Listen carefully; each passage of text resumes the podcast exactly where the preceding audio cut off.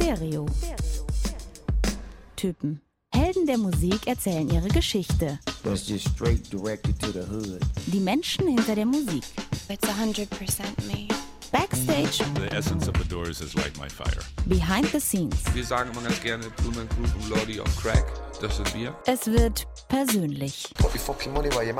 Stereo. Typen. Ein Podcast mit Marc Mühlenbrock und Tillmann Kölner. Moin Marc, Tag Tillmann. hallo zusammen.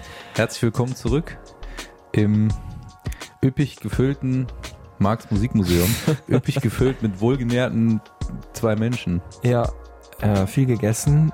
Weihnachtsfeiertage habe ich überlebt. Du auch offensichtlich? Ja, war nicht so entspannt, wie es hätte sein können. Nee, Pff, nee, weil hin und her und Ja. zwischendurch arbeiten und so. das kenne ich auch. Family hin und her und dann wieder zurück zum Sender und so weiter. Und sich vorbereiten auf die heutige Folge. Sich viel Gedanken machen über ja nicht nur die Platten des Jahres, sondern wenn ihr das hört, übrigens vielleicht auch frohes neues Jahr. Ja, wir sind gerade noch zwischen den Jahren, aber es könnte sein, dass die Folge erst am Neujahrstag hochgeladen wird. Ich meine, natürlich perfektes Programm eigentlich, wo man vielleicht noch nicht mal die Augen aufhalten kann vor lauter Kater, kann man uns nur locker zuhören. Top Entertainment mit den Platten des Jahrzehnts. Wow.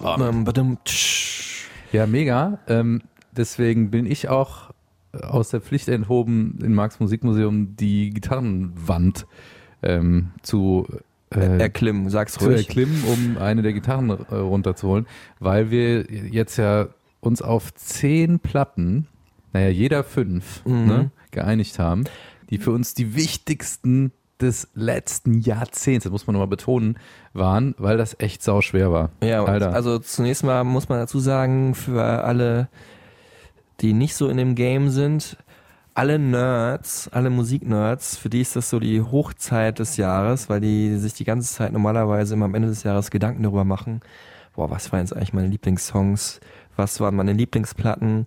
Wir beide, Tilman und ich, haben das Glück, dass wir das dann auch noch so ein bisschen professionell machen dürfen für 1 Live Plan B, nämlich das so ein bisschen widerspiegeln.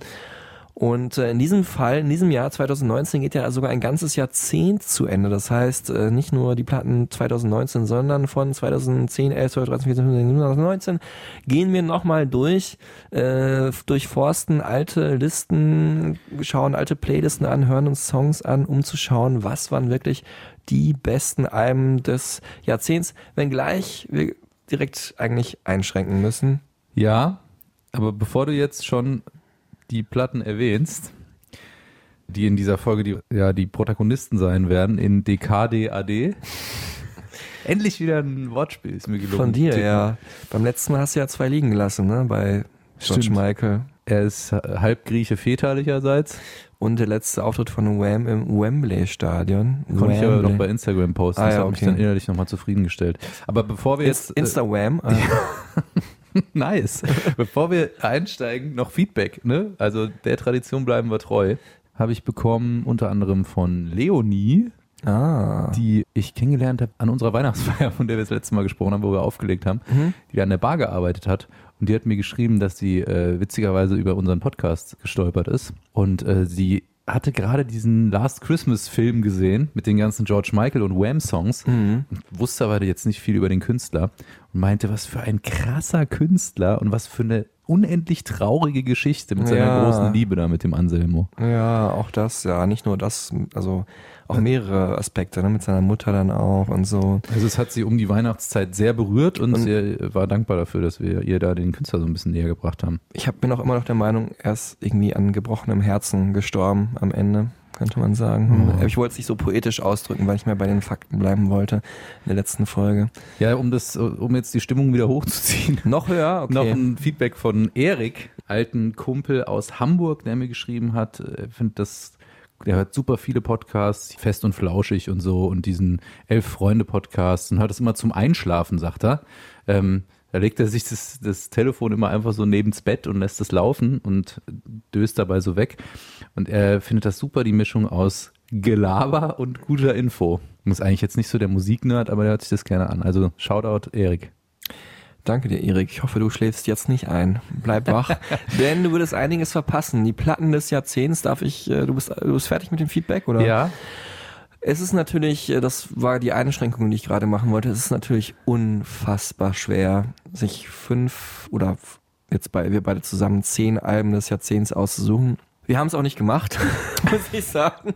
Also wir haben, äh, ich, beziehungsweise wir haben es gemacht, aber wir haben jetzt nicht, wir repräsentieren hier jetzt nicht unsere jeweils fünf Lieblingsplatten des Jahrzehnts, weil wir doch gerne mehr so einen vielseitigen Mix haben wollten, um zu zeigen, was alles eigentlich ging. Und ehrlicherweise muss man auch sagen, wir haben auch gecheckt, ähm, welche Künstler du, also welche Künstler wir auch getroffen haben, Mhm. von denen wir auch ähm, Schnipsel-O-Töne haben Genau. Äh, und haben uns dann da so angenähert. Also Ja. was, und haben da aber, glaube ich, echt eine ganz gute Mischung gefunden. Vielleicht zählen wir erstmal ein paar auf, Die nicht dabei die sind. nicht dabei sind. Ja, genau. Die auch, äh, also sozusagen äh, die Honorable Mentions äh, bei der Oscarverleihung.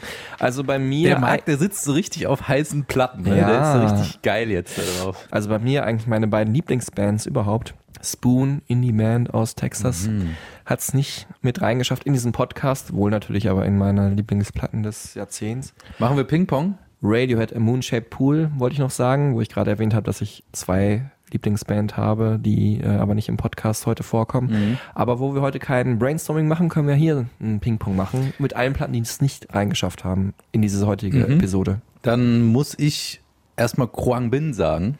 Ah, fantastische, ähm, ja fast Instrumental Band aus Texas, die äh, eine ganz eigene Atmosphäre erzeugen. Das ist die Platte The Universe Smiles Upon You, die ich wirklich in den letzten zehn Jahren, also in der letzten Dekade, eigentlich erst in den letzten zwei Jahren, aber so am meisten gehört habe, weil man die immer hören kann, weil die so wahnsinnig schön entspannt ist und einfach eine äh, Atmosphäre hat, die mich immer in eine sehr angenehme Stimmung versetzt. bei mir Beach House. Ich bin äh, großer Fan von Dream Pop Music, also so ein bisschen äh, 60er Jahre Girl Group trifft auf 80er Jahre verhalte Shoegazer Bands. Das ist für mich dieses Duo aus Baltimore.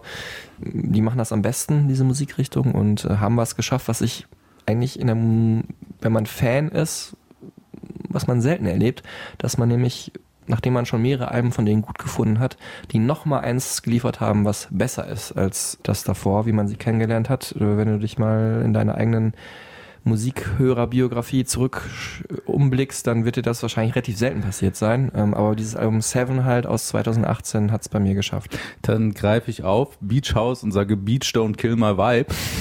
das ist eigentlich Bitch Don't Kill My Vibe ist auf dem Kendrick Lamar Album Good Kid Mad City, was bei mir knapp äh, rausgefallen ist, weil ich eigentlich mich für To Pimp a Butterfly entscheiden musste, wenn es um diese Kendrick Lamar Alben der letzten zehn Jahre geht. Ist aber auch nicht dabei heute. Ist auch nicht dabei, müsste eigentlich dabei sein, aber deswegen erwähnen wir es ja jetzt. Äh, Ihr werdet aber äh, nicht enttäuscht werden, was dann tatsächlich in unseren Top 10 oder jeweils Top 5 gelandet ist. Also To Pimp a Butterfly, überragendes Hip-Hop-Album, ähm, was sehr politisch ist und was tatsächlich auch die Hip-Hop-Welt, der Hip-Hop-Welt so einen so Ruck gegeben hat. Ähm, ja, einfach ein Game-Changer, kann man sagen. LCD Sound System für mich eine der geilsten Indie-Elektro-Bands überhaupt, auch eine der besten Live-Bands. Äh, James Murphy, ein absoluter Anti-Star, der die Band anführt. Ähm, wahnsinnig gute Melodien. Er selber war ja vorher DJ gewesen, äh, lange Jahre und immer so ein Faible gehabt für diese New Wave Post-Punk-Zeit, äh, Ende der 70er, Anfang der 80er, die ich halt auch so liebe. Und er hat das halt in die jeweils heutige Zeit übertragen. besonders- Indie. Genau. Indie, Disco und in die heutige Zeit und ganz besonders das Album This Is Happening äh, habe ich gefeiert. Das war, glaube ich, 2011, relativ am Anfang. Und dann greife ich den Indie-Ball auf Mhm. und werfe mir den selbst zu ähm, und sage Tame Impala. Currents. Ja, ah ja, auch richtig gut. Psychedelisch, äh, verträumt, verschwurbelt, vertrackt, aber auch Funky. funky und sehr ähm, flowig. Mhm. In sich geschlossen, ein völlig eigener Kosmos, den Kevin Parker von Tame Impala da kreiert. Mittlerweile auch ein super wichtiger Produzent, unter anderem auch für so Leute wie Travis Scott, eine sehr wichtige Person, also hat auch den Hip-Hop mitgeprägt. Und äh, werden wir auch bald nochmal erwähnen, es wird auf jeden Fall eine der ersten Folgen im neuen Jahr sein. Tame Impala bringen ein neues Album raus im Februar und wir werden uns auch dann relativ bald mit der Band beschäftigen. Auch deswegen haben wir heute ein bisschen drauf verzichtet, weil wir hauptsächlich Bands bringen wollten, die ähm, wir vielleicht nicht in der ganzen Folge äh, porträtieren würden oder wo wir zumindest nicht direkt vorhaben, sie als nächstes ähm, in einer Episode zu ehren. Ähm, bist du durch oder hast noch ein, zwei? Du, Digga, ich habe noch. Ich habe ich hab auch noch 48 ungefähr. Solange, A Seat at the Table, Mhm. großartig Schwester von Beyoncé, das sollte man eigentlich nicht über sie sagen. Das darf man nicht mehr sagen. aber äh, Hab sie ist für mich die bessere Knowles-Schwester. Ja, habe ich mich schon Ähm, mehrfach unbeliebt gemacht, wenn ich das gesagt habe, weil alle immer so, warum muss man das dazu sagen? Die ist doch einfach so lausch. Solange es ihre Schwester gibt, äh, wird So- sie wahrscheinlich immer noch Genau. als äh, äh, Schwester von Beyoncé bezeichnet. Aber natürlich ist sie eigentlich, finde ich, die mutigere, die künstlerisch anspruchsvollere. Das Album A Seat at the Table war auch so eine Art Game Changer 2016, ähm, weil es halt Indie und Soul perfekt verknüpft hat. R&B, Mann. Ja. Mein Begriff, den ich mir hab schützen lassen. Ja, den darf, darf man den verwenden, einfach so, ohne Geld an dich zu zahlen. FKA Twix könnte man da auch erwähnen. Ja. Könnte an dieser Stelle auch fallen, der Name. Tut er aber jetzt nicht. Nee. ähm, Hatten wir ja schon mal. weil wir müssen ein bisschen durchpeitschen, damit es nicht zu lang wird. Ich sag noch mal was deutschsprachiges, auch übertriebenes Album, Schick Schock von Bilderbuch. Ja. Ich überschlag mich hier jetzt nur noch mit Superlativen, weil die äh, Alben natürlich alle äh, ganz besonders äh, uns auch geprägt haben. Schick Schock mit dieser Art Gitarre zu spielen, die der Mike hat. Der Mike, der Gitarrist von Bilderbuch, ist für mich so jemand wie, wie Slash oder Eric Clapton oder John Frusciante, der seinen ganz eigenen Gitarrensound geprägt hat und damit äh, auch diesen Style der Band entscheidend mitdefiniert hat. Erinnert mich immer so ein bisschen an Chic. Ähm, Stimmt. Die Gitarre von Nile Chic Rogers. Shock? Chic Shock, ja. Boah, Wahnsinn. Nile Rogers.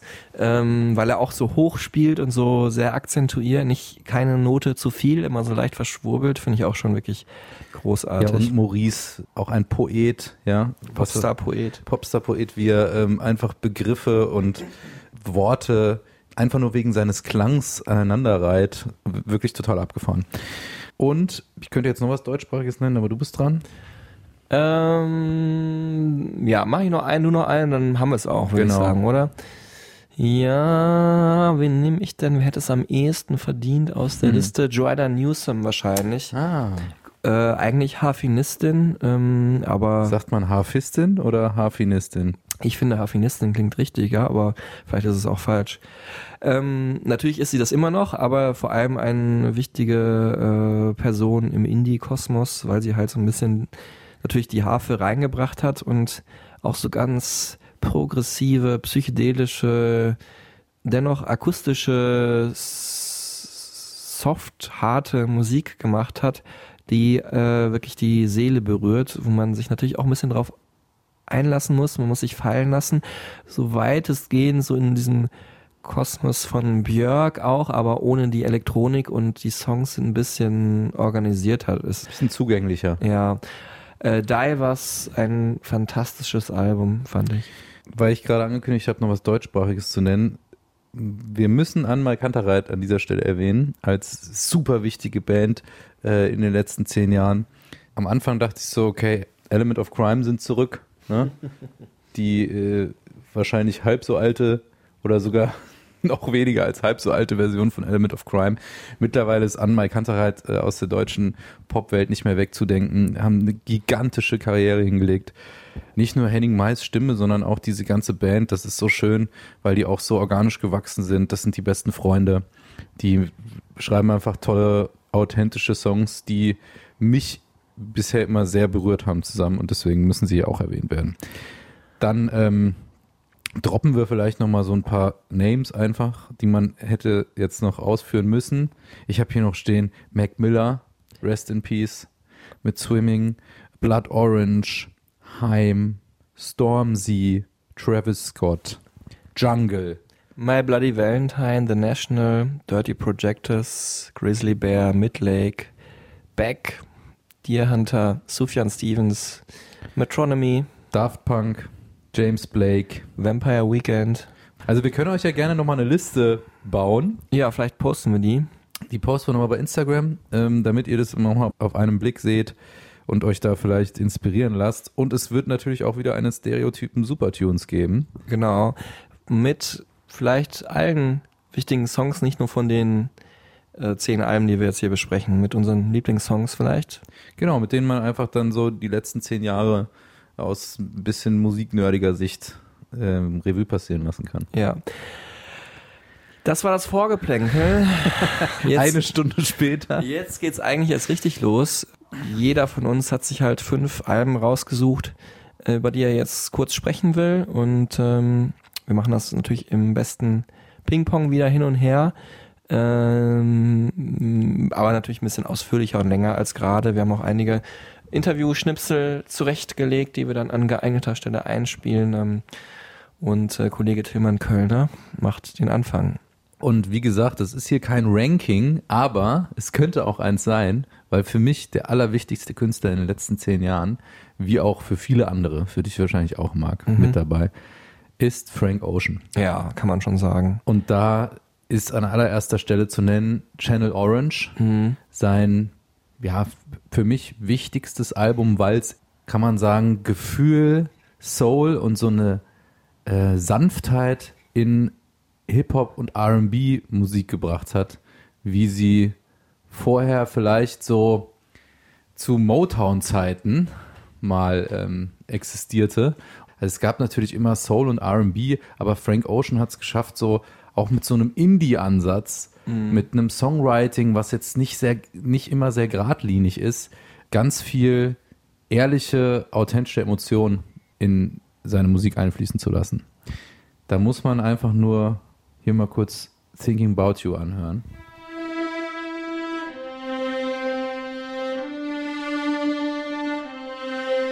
A tornado flew around my room before you came. Excuse the mess it made. It usually doesn't rain. Allein dieser Streicheranfang und dieses Gefühl, was schon in den ersten Takten dieses Songs äh, einen einnimmt und so umnebelt, ist wirklich außergewöhnlich. Er ist nicht nur ein wunderbarer Sänger, er ist auch ein großartiger Rapper, wie man an äh, einigen Stellen hört, zum Beispiel in Sierra Leone.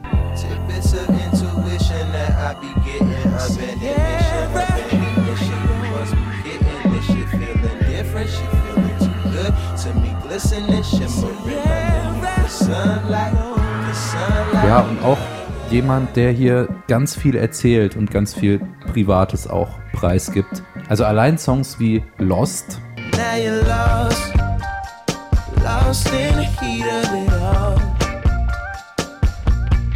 Girl, you know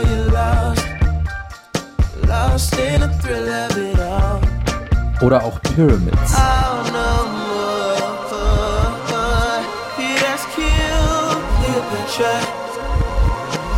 Cleopatra.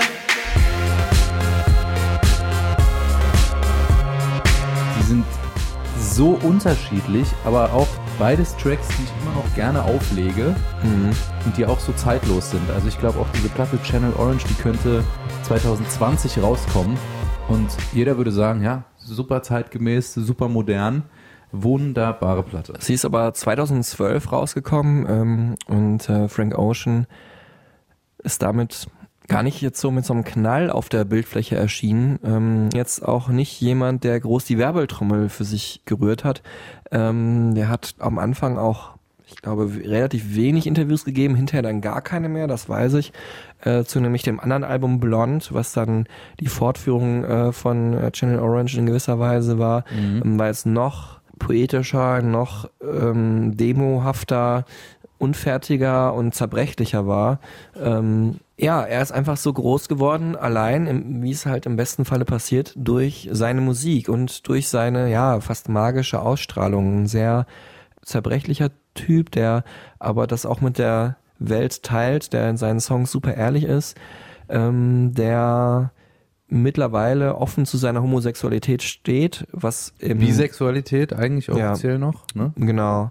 Was im äh, ja, Hip-Hop und Soul ja lange Zeit verpönt war, würde ich sagen, also zumindest in der öffentlichen Wahrnehmung und äh, hat da sicherlich auch einiges getan für die äh, LGBTQ-Community und ähm, das auch ja in seinen Songs thematisiert. Ich meine, gerade die neuesten Sachen, die dieses Jahr rauskamen, äh, sind ja sehr offen. Äh, da ist er ja super offen, was das angeht. Auch in Thinking About You, den wir schon angespielt haben, da geht es ja auch darum, äh, um die Liebe zu einem Mann und weil du gesagt hast, er hat nicht so die Werbetrommel gerührt, parallel zum Erscheinen dieses Albums hat er so einen offenen Brief veröffentlicht, in dem er das eben formuliert hat, dass er in einen Mann verliebt war und auch durchaus mal ist. Ne? Und das war dann natürlich irgendwie ungewollt oder eben auch nicht schon ein großes Ding, äh, über das dann viel gesprochen wurde im Zusammenhang mit diesem Album. Ne? Ja, wobei man da auch die Zerrissenheit, finde ich, erkennt. Ne? Also ich würde ihm schon zutrauen, dass er ähm, geahnt hat, dass das natürlich ein großes Medienecho gibt, aber auch dann vielleicht die Angst, so viel von sich selber preiszugeben und auch was preiszugeben, was, äh, wo er wusste, dass das von vielen gestrig gesinnten Menschen hart kritisiert wird. Das wiederum auch, finde ich, diese Zerrissenheit wird in seiner Musik wieder gespiegelt. Also ähm, ich habe auch diesen Song Lost, glaube ich, eine Million Mal gehört. Fantastischer Song. Ähm, und äh, weil er halt ausdrückt, was äh, viele vielleicht schon gefühlt haben, nämlich, dass man, egal ob man in Indien, Spanien, Tokio ist, äh, man kann nicht vor sich selber fliehen, wenn man in sich selber verloren ist. Eigentlich eine wunderschöne poetische Aussage. Genau, poetisch, äh, persönlich und aber eben auch sehr politisch. Zum Beispiel, also Sierra Leone habe ich schon erwähnt, ein Song, in dem es darum geht, dass äh, jemand sagt, dass er eben eigentlich äh, in, in Sierra Leone groß geworden ist und nicht äh, in einer amerikanischen Großstadt.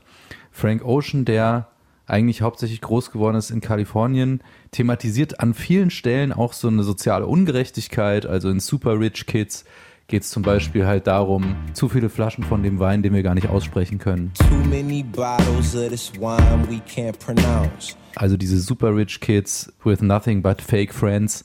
Alles Sachen, die er mit so sloganhaften Sätzen kritisiert, die man sich eigentlich auf ein T-Shirt drucken kann. Aber das alles halt mit so einer mit so einer Lässigkeit und mit so einer Verträumtheit. Und damit ist dieses Album für mich auch, für mich so ein Album von jemandem, der in dieser Hollywood-Bubble auch irgendwie zu Hause ist.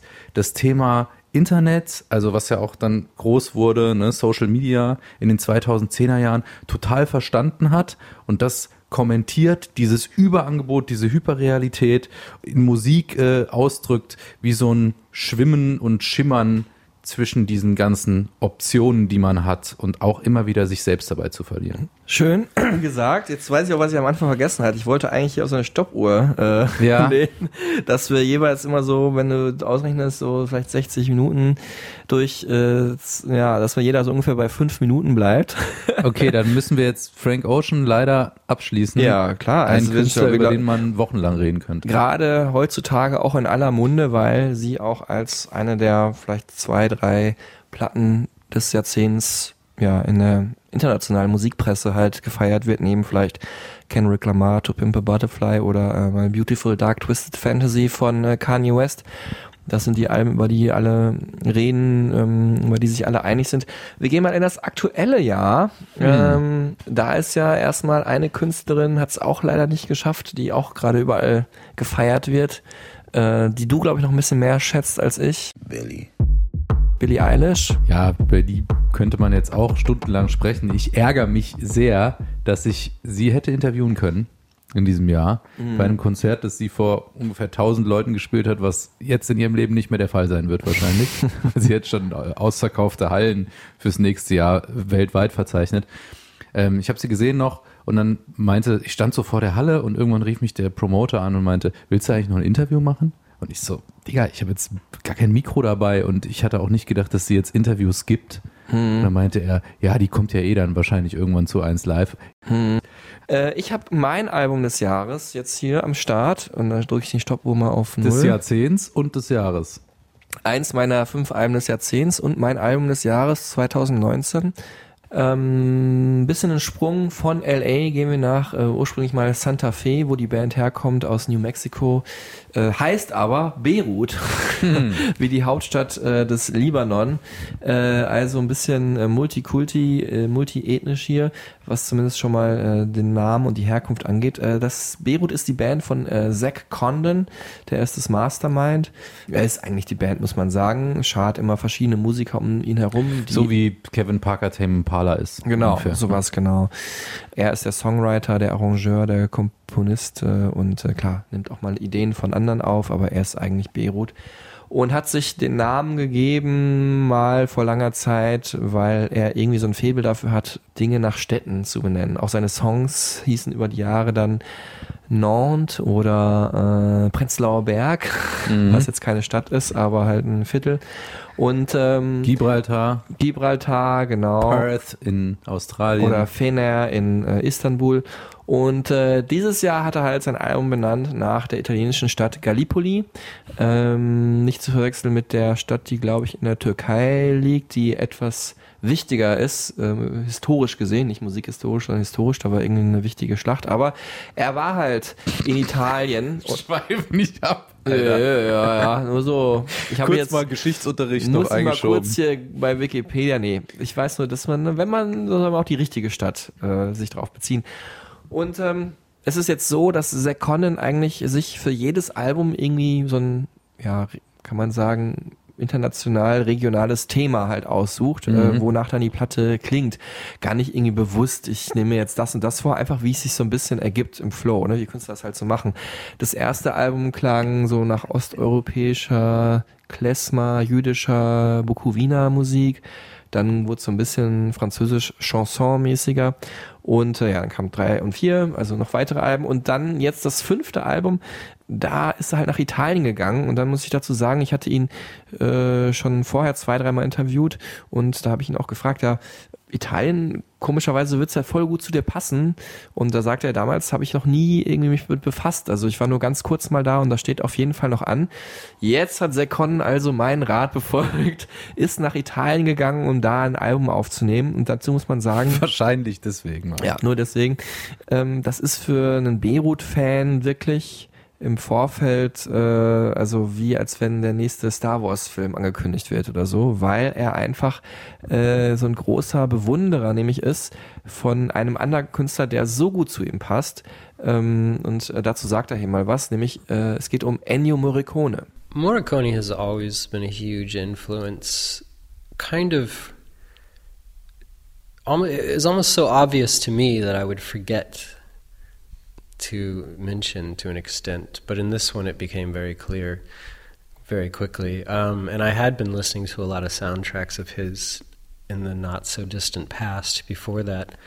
And the funny thing is, since I came back from Italy, I've picked up a few more and I've been listening really closely to them.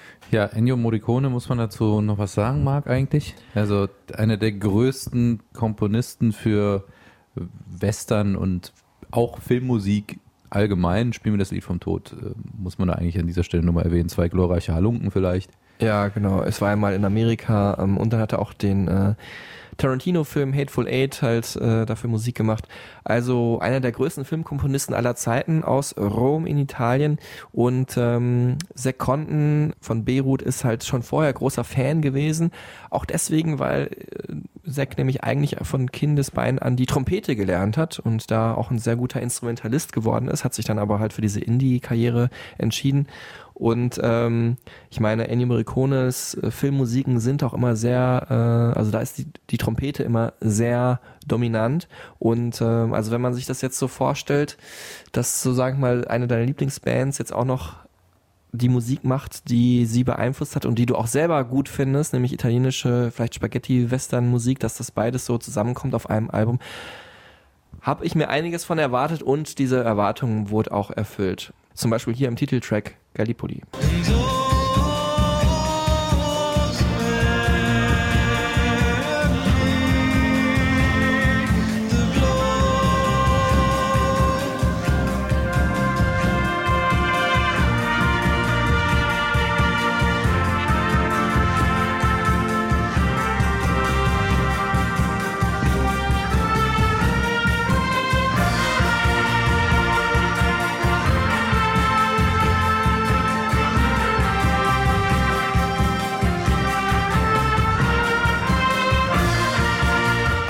Tatsächlich einer meiner meistgehörten Songs Ja. 2019. Ja.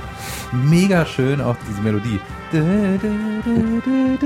Ja, das hat was von so einem Western-Finale. Wunderschön. Und auch die Rhythmik, ne? Ist so ein Dreivierteltakt eigentlich, ne? Ja, so ein und- Walzer. ding, ding, ding, ding, ding, wenn man es jetzt so mit ja, zählen würde. Und auch die Percussion, auch typisch Morricone-mäßig, so ein bisschen hölzern, Mhm. aber doch irgendwie so halb jazzig fast schon. Also finde ich äh, ganz, ganz wunderbar.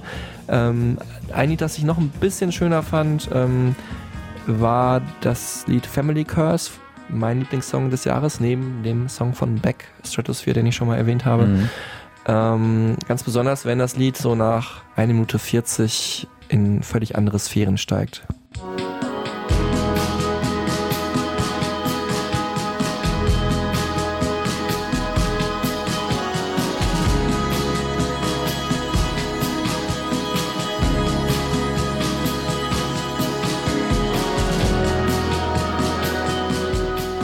Wow. Und das Schöne, ja, also Gänsehaut pur, fantastisch. Und da das merkt, da merkt man auch, dass es hier eher sich um Komponisten handelt als um einen Songschreiber. Ja, sehr äh, cineastisch wirkt das, Mhm. ne? Man kann sich da vorstellen, im heißen Italien den Sonnenuntergang zu sehen. Vielleicht reitet jemand dem entgegen. Das wäre im Morricone-Film der Fall. In diesem Fall ist es sehr viel inspiriert worden von ähm, einem, einer Prozession, äh, die äh, äh, verfolgt hat, nämlich in dem Ort Gallipoli. There's a procession where they take the saint, the patron saint of the town, uh, and they hoist it on their shoulders of, of you know four priests, and they walk it through the village, through the town, through the winding streets, and then back into the church. And the town follows behind, and there was a brass band playing a kind of fanfare, and all the church bells were ringing. And this is a very narrow, windy town, you know, surrounded by fortress walls on an island off the coast of Puglia.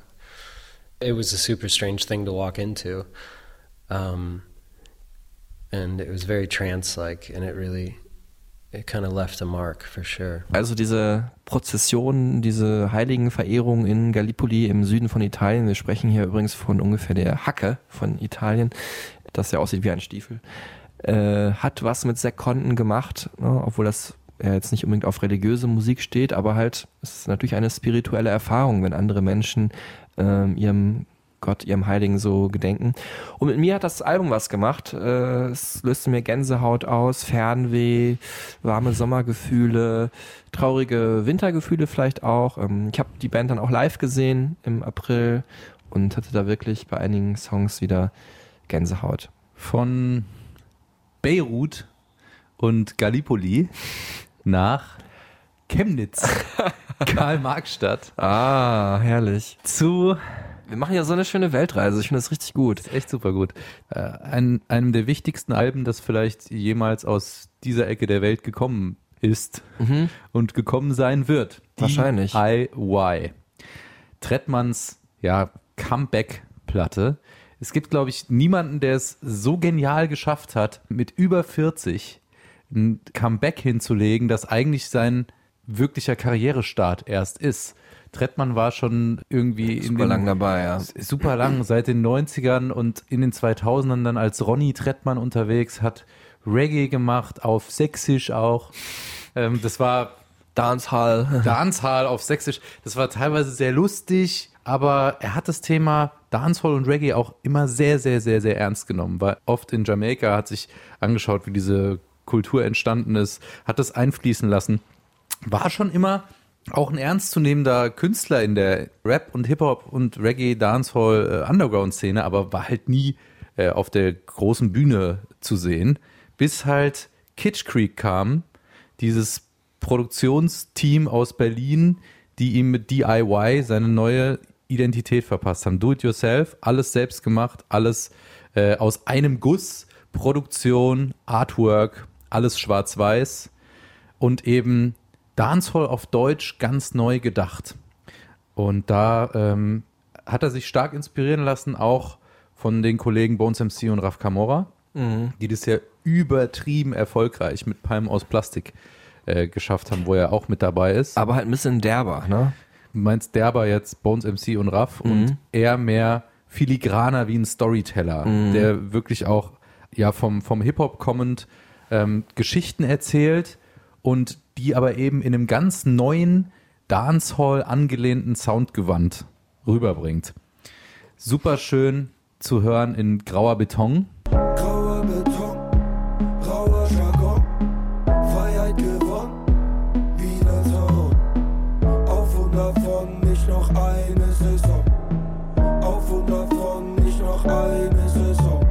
Finde ich ein unfassbar schönes Lied. Also sehr in sich gekehrt auch. Also so ein bisschen das Anti-Lied zu äh, meinem Blog von Sido, ne? auch irgendwie so ein bisschen, wo er herkommt, aber halt nicht mit Wut oder mit Stolz natürlich auch, was Sido hat, aber auch mit diesem Hang zum Absurden, sondern eher mit ja, einer gewissen Traurigkeit, ein bisschen Hoffnungslosigkeit, Nihilismus, ähm, aber trotzdem auch ein gewisser Stolz da drin, ne? finde ich schon schön.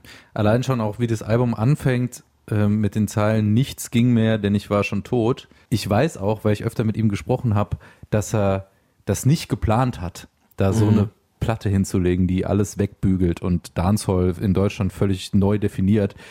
Er hat einfach das jahrelang studiert, hat die Entwicklung verfolgt, auch diese ganze Hip-Hop-Entwicklung mit Autotune und Mhm. mit äh, Einflüssen, vor allem aus dem Französischen, aus Marseille, vom Straßenrap. Das hat er alles einfließen lassen, auch was Travis Scott und Drake und die Kollegen machen, aber auch was in Afrika eben passiert, zum Beispiel so Wizkid, ein sehr bekannter nigerianischer ähm, Rapper. Die ja alle äh, super krass den US-Hip-Hop auch äh, beeinflusst haben, ne? mit Drake und so. Also die schauen ja nach Afrika, um halt da freshere Beats, freshere Instrumentals zu kriegen. Und das hat sich alles so vermischt mit so einem karibischen Stil dann noch, ne? den der Trettmann ursprünglich schon mal gemacht hat. Total. In Knöcheltief zum Beispiel hört man das super. Jetzt stehen wir knöcheltief im Wasser in den Westindies. Sonne im Zenit, alles glänzt türkis. Die Besten um mich rum und das Essen schmeckt süß. Viel zu lange weg, haben uns es verdient. Sogar im Text auch, ne? Ja, jetzt steht er da knöcheltief im Wasser in den Westindies Ja. und hat eben seine neue Karriere gestartet. Der Mann mit der Sonnenbrille und der weißen Cap auf. Ähm, ja, der einfach mittlerweile gar nicht mehr wegzudenken ist, auch aus der deutschen Sprechgesang, Rap, Hip-Hop, Dancehall-Szene, aber eben super spät erst mit über 40 seine neue Karriere gestartet hat. DIY, äh, für mich eins der Alben, was so vielleicht so auch in der Ecke geht, wie das, was Jan Delay mit seinem Soloalbum gemacht hat oder Peter Fox mit Stadtaffe. Also ein großes, erwachsenes ähm, Album mit ganz viel Geschichten, aber auch ordentlich Turn-Up. Ja, stimmt. Das passt eigentlich in die Reihe gut rein. Ne? Einfach so auch eine Sache, wo man gar nicht so mit gerechnet hätte unbedingt. Noch weniger, noch viel weniger als von Jan Delay oder mit äh, von Peter Fox, weil die ja vorher schon eigentlich Stars waren. Jetzt könnte man Treddy Trettmann auch zu Wort kommen lassen, aber die Interviews, die ich mit ihm geführt habe, habe ich auch alle für eins live geführt, deswegen haben wir jetzt die Rechte an, diesen, an diesem Gespräch nicht. Wir stellen es uns vor. Äh, Grüße raus an Trettmann und ähm, vielleicht ja dann bald mal auch eine Folge mit dir oder so. Wäre ja cool.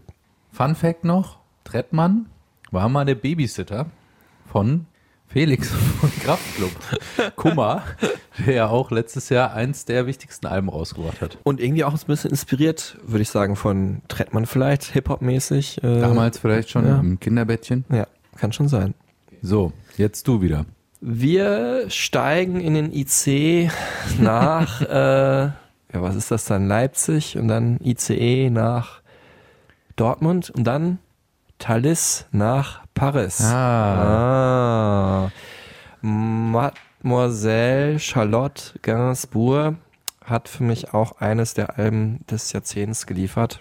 Rest heißt es, auch äh, relativ spät im Jahrzehnt gekommen, 2017 rausgekommen. Ich bin natürlich großer Fan von ihr. Ähm, Ich auch, Ja. by the way. alles, was sie macht, ist irgendwie cool, ne? Also muss man schon sagen. Hat natürlich eine ganz gute Erziehung auch gehabt. Ganz gute Gene vor allem. Also Ja. Tochter von Serge Gainsbourg, dem King of Cool, der französischen Beat- und Rock'n'Roll-Musik. Und äh, Jane Birkin, britische Schauspielerin, die ja eigentlich Indie-Girl war, bevor es Indie überhaupt gab, nämlich in den 60er, 70er Jahre Kinofilm. Charlotte Gainsbourg, die war aber lange Zeit ein bisschen befangen, was so ihre eigene Musikkarriere anging, weil sie nämlich so einen großen Druck gespürt hat. Ne? Ich meine, Serge Gainsbourg, der größte Musiker Frankreichs und ihre Mutter Jane Birkin ist da auch eine absolute Ikone und das hat sie so ein bisschen gelähmt. Sie hat dann erst in den Nullerjahren angefangen, Musik zu machen, hat sich da aber wirklich Musik auf den Leib schreiben lassen. Äh, ein Album ähm, geschrieben äh, von Air und äh, Jarvis Cocker, ja, Mhm. wichtige französische Elektro- äh, Easy Listening Band. War das 555? Das war 555, das erste Album und dann äh, produziert übrigens von Nigel Godrich, Mhm. äh, Radiohead-Produzent. Da haben wir Und- wieder die Brücke zu allen anderen Folgen. Genau, und dann kam äh, das Album Irm oder Irm äh, komplett äh, aus der Feder von Beck. Und äh, wenn ich sage komplett aus der Feder, das ist ja schon ungewöhnlich, dass ähm, eine Künstlerin auch die Songtexte da nicht schreibt. Ne? Gibt ja Mhm. schon öfter, dass es Sänger gibt oder Sängerinnen, die dann halt äh, die Musik von jemand anders äh, komponieren oder produzieren lassen, aber dann doch eigentlich oft das zu Papier bringen, was sie selber fühlen und denken. Und das hat äh, Charlotte Gainsbourg äh, bei diesen beiden Alben auch nicht gemacht. Und die anderen Künstler, also Beck und Air und Nigel Godrich und Jarvis Cocker, die wollten aber unbedingt gerne mit ihr zusammenarbeiten, weil sie nämlich so als eine Art Muse galt. Und äh, dem kann ich nur zustimmen. Ich habe sie auch einmal treffen dürfen. Äh, das war in Rouen im Norden Frankreichs. Ähm, da habe ich ein Interview mit ihr gemacht und ähm, sie war wirklich eine ganz schüchterne und ganz bezaubernde Person. Als sie dann nach ungefähr 15 Minuten das erste Mal gelächelt hatte im Interview, da hat mein Herz dann auch richtig gelacht, muss ich sagen. Ja. Also eine ganz äh, charmante Person. Und ähm, der ist leider dann was ganz äh, Schlimmes passiert, ähm, was sie dann aber im Nachhinein dazu bewogen hat, nämlich dieses Album, auf das ich jetzt eigentlich zu sprechen kommen will, Rest aufzunehmen. Ihre Halbschwester ist gestorben, Kate Berry. Man muss dazu sagen, ihre Mutter Jane Birkin ähm, hatte nachdem und bevor sie mit Serge Gainsbourg zusammen war, auch zwei, drei andere Beziehungen mit bedeutenden Künstlern des letzten Jahrhunderts. Ähm, Kate Berry, die Tochter von Jane Birkin und äh, dem James Bond-Komponisten John Barry. Mhm. Ja, es ist nicht bewiesen, aber wahrscheinlich hat Kate Berry äh, Selbstmord begangen. Das hat halt so viel ausgelöst in äh, Charlotte, dass sie dann doch das Gefühl hatte, sie müsste ähm, das zu Papier bringen und ähm, hat dann halt einige Texte geschrieben die dann halt auf Rest verewigt wurden, äh, musikalisch. Wir hören jetzt mal kurz den Titeltrack.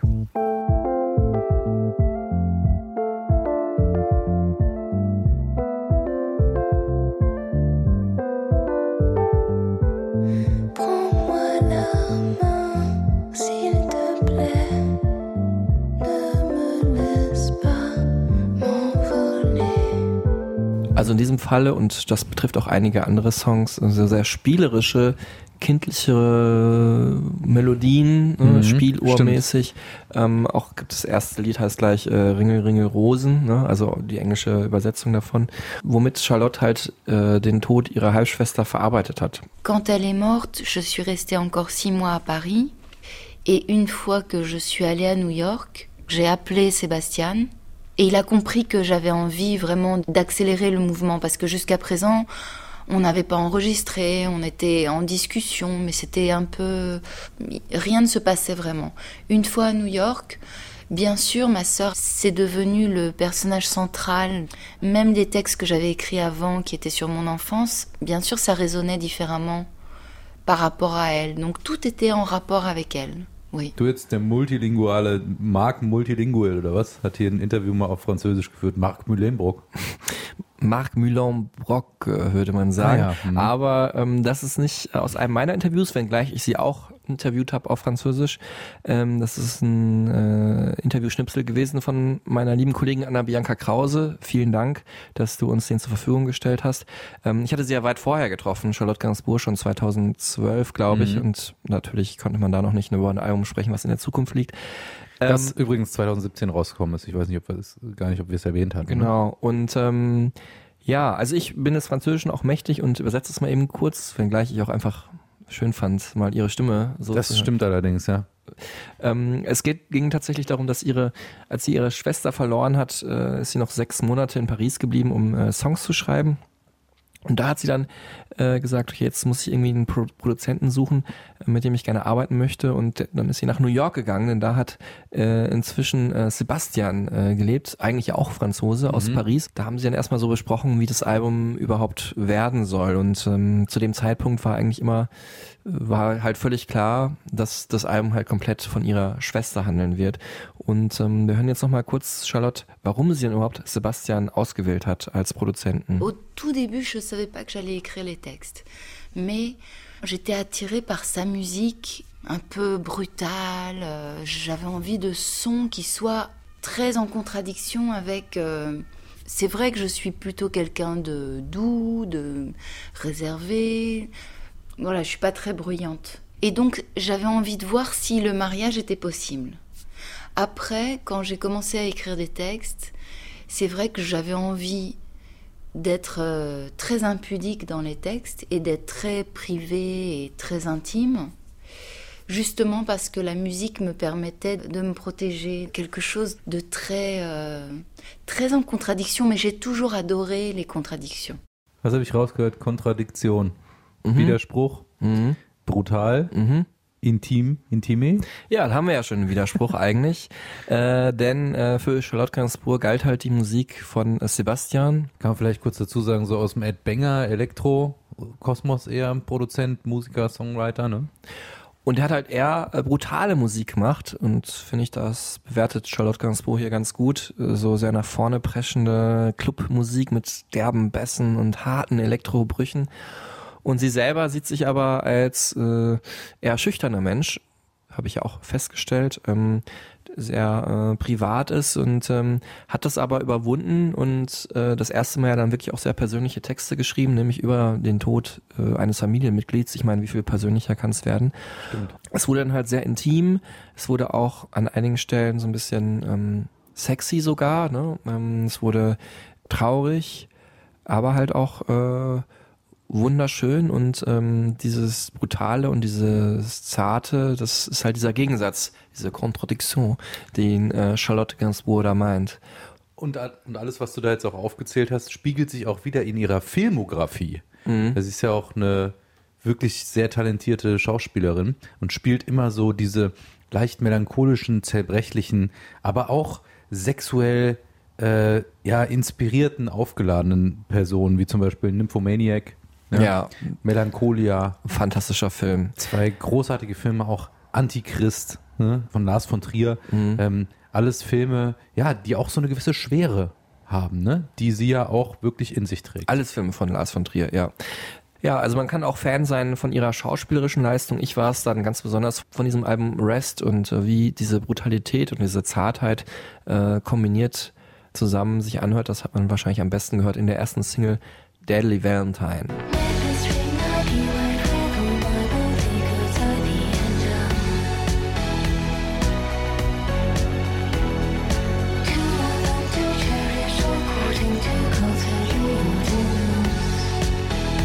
Also gleichzeitig einen Song für zu Hause auf den Kopfhörern hören und äh, wo man im Club zu abtanzen kann. Ich habe äh, Charlotte Gainsbourg auch live gesehen.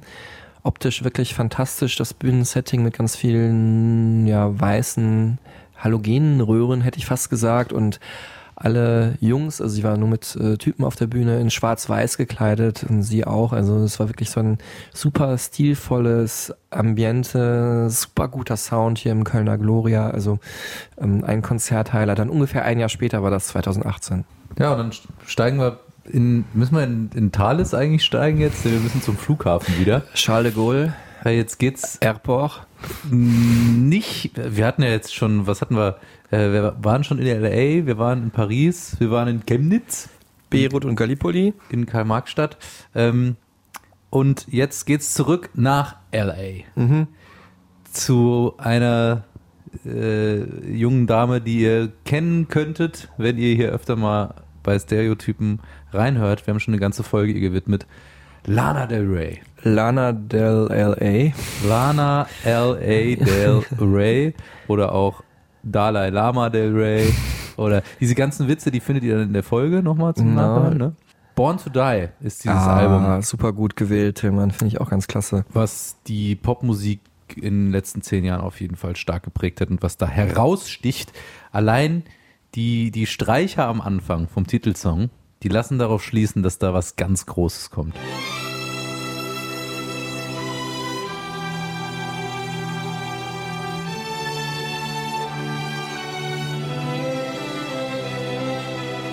Wow. Ja, auch wieder Gänsehaut. Und in diesem Song steckt schon so vieles, was dieses Album eben so besonders macht. Der basiert nämlich auch auf einem Sample von Long Red von der Band Mountain. Mhm. Ja.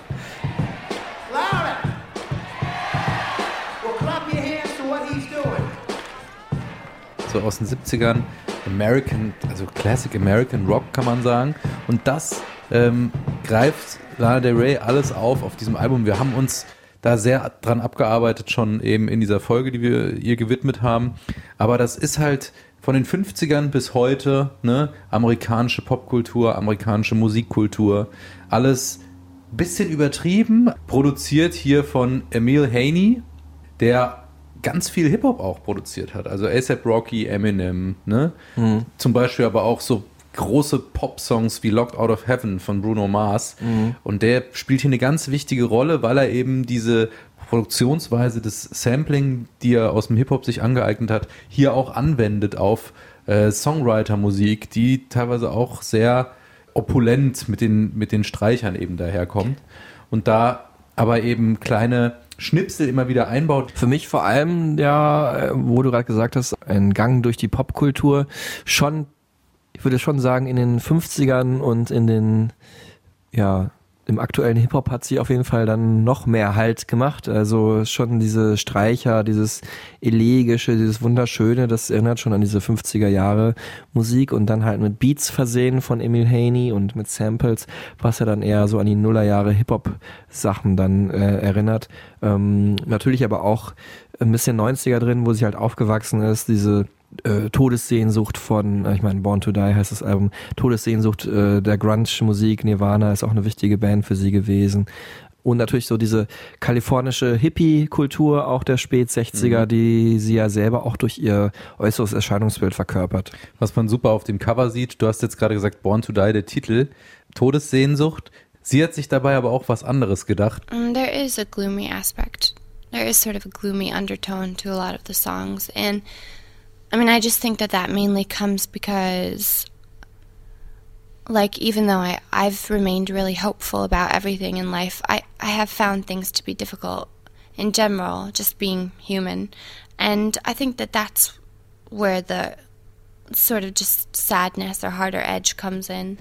Um, but it's hopeful and it's just it's just the way that i feel like because um the album title comes from the the title track which is called born to die.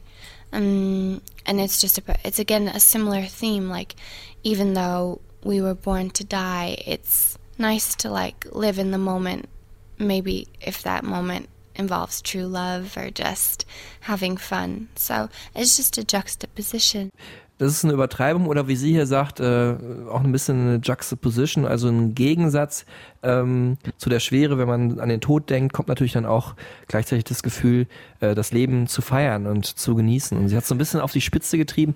Und sie verkörpert halt eben auch diese Traumfabrik Hollywood, die LA Lana Del Rey. Mhm. Auch schön irgendwie auch, äh, weil wir gesagt haben, die ganze Geschichte und Popkultur von den 50ern bis heute.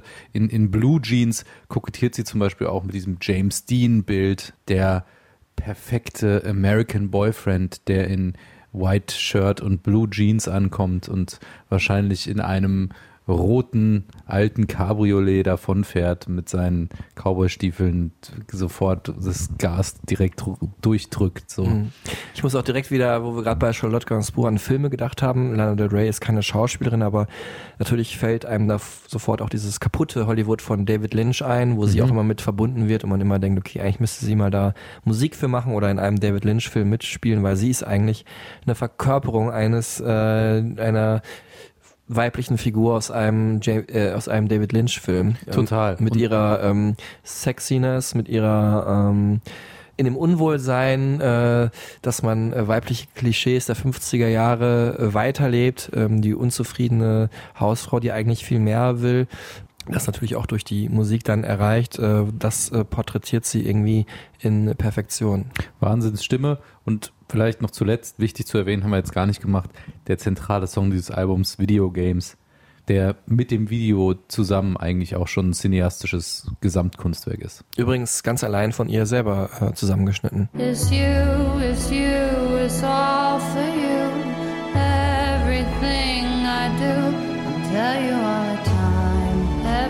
Mehr von und über you. und mit Lana Del Rey in Folge 5. 5 Stereotypen. Könnt ihr direkt äh, dann euch hier nach reinziehen. Wir kommen jetzt zu da, da, da, meiner wichtigsten Platte des Jahrzehnts, meiner Lieblingsplatte des Jahrzehnts. Number One Number auch, One, ja. Ja, jetzt hast du aber hochgestapelt hier, Marc. Wir gehen dafür nach äh, Montreal. Ähm, Hm.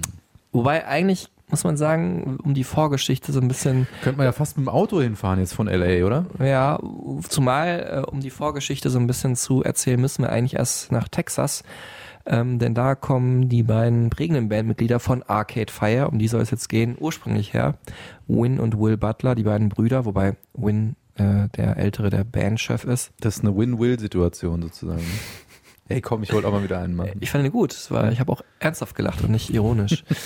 ähm, das Album Reflector ist für mich das Beste des Jahrzehnts, wenngleich ich auch sagen muss, ich verstehe, wenn andere sagen, Frank Oceans Alben sind die wichtigsten des Jahrzehnts. Wenn andere wie Tilman Kölner das zum Beispiel sagen. Naja, aber auch die internationale Presse, das finde ich schon okay. Ähm, ich komme schon eher so aus dieser Indie-Musikrichtung und da sind Arcade Fire wahrscheinlich die wichtigste Band der letzten 15 Jahre gewesen.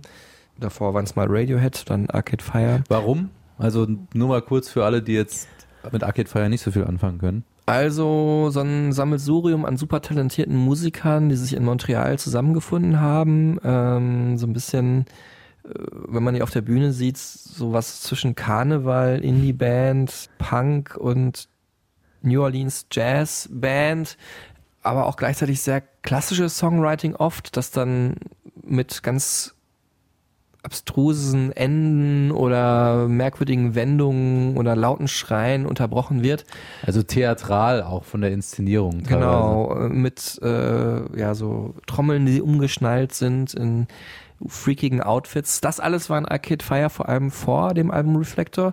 Ähm, und direkt davor haben sie das Album aufgenommen, The Suburbs, also die Vororte. Es ging auch wirklich um die Vororte, in denen äh, Amerikas Jugend aufwächst und bei Will and Will Butler eigentlich um den Vorort äh, in einer Kleinstadt in Texas.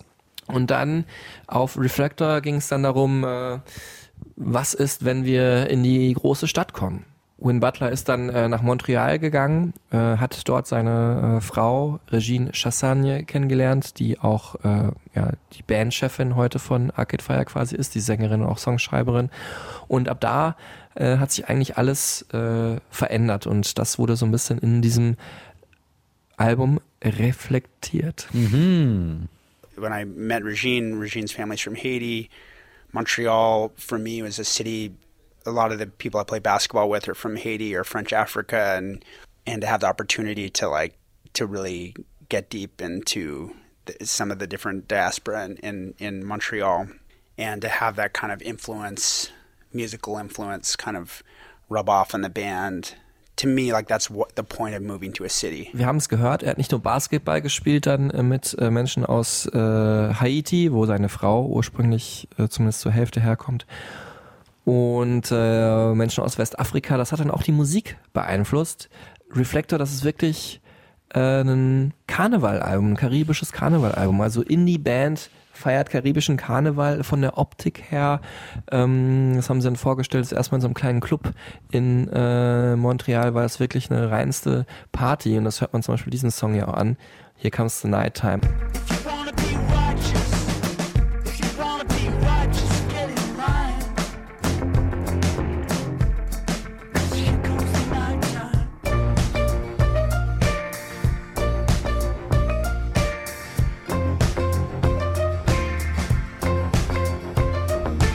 Ja, auch mit so einem Dancehall-Beat, ne? Daher dieses karibische. Brücke geschlagen nach Chemnitz direkt. Äh, Freddy, lässt Grüße grüßen. raus. Das Wichtige ist aber, dass sie sich jetzt nicht einfach irgendwie was überlegt haben, sondern dass es halt wirklich originär ja Bestandteil der Band ist, weil Regine Chassagne ja äh, aus Haiti kommt und äh, da immer schon eine ganz das praktisch Teil ihrer DNA ist und sozusagen dann auch Teil der DNA von Arcade Fire. Und es gelingt denen wirklich hier super, diese, ja, diese Hymnen, die sie sonst immer haben, ähm, zu kombinieren äh, mit äh, diesen fantastischen Indie-Melodien, mit dem Sound der Karibik, dem ja dancehalligen Sound, teilweise auch der Rhythmik und ähm, ja eben der Optik. Ich habe es äh, gerade gesagt, äh, es ist wirklich äh, fantastisch mit anzusehen gewesen, wie die in so weißen Anzügen, aber mit bunten Bändern oder bunt gemalt, dann super freakig auf die Bühne kamen. Ich habe das dann gesehen beim Primavera Festival in Barcelona und ich war vorher so angespannt und aufgeregt. Ich hoffe, das wird ein super Konzert und es war es dann wirklich. Es war eine einzige Party und ich war mit meiner damaligen Freundin da und ich bin wirklich, ähm, ja, wir sind ausgerastet, weil es halt so ein geiler Partyabend auch war. Ne? Nicht nur einfach gute Musik, sondern auch wirklich Musik, die man äh, feiern konnte. War eine richtig gute Arcade-Feier, sagst du. Auf jeden Fall.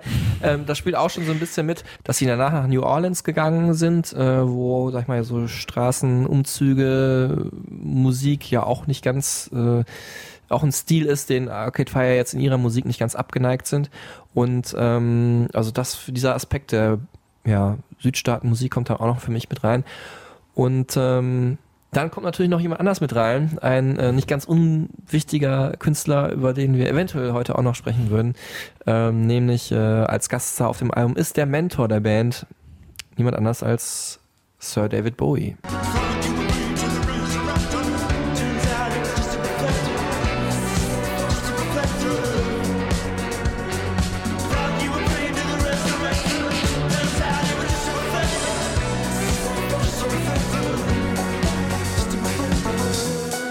David Bowie könnte eventuell noch eine Rolle spielen hier in dieser Folge. Äh, wenn wir vorwärts kommen. Ja. Wir haben noch, äh, wie viel haben wir denn eigentlich? Äh, Ja, wir haben jetzt noch vier oder so oder drei. vier. Four to go. Ähm, und man könnte auch sagen four to the floor. Dann ist man im elektronischen Kosmos. Ja. Und da äh, hat sich eindrucksvoll eingerichtet Jamie XX. Es geht also nach London. Ja.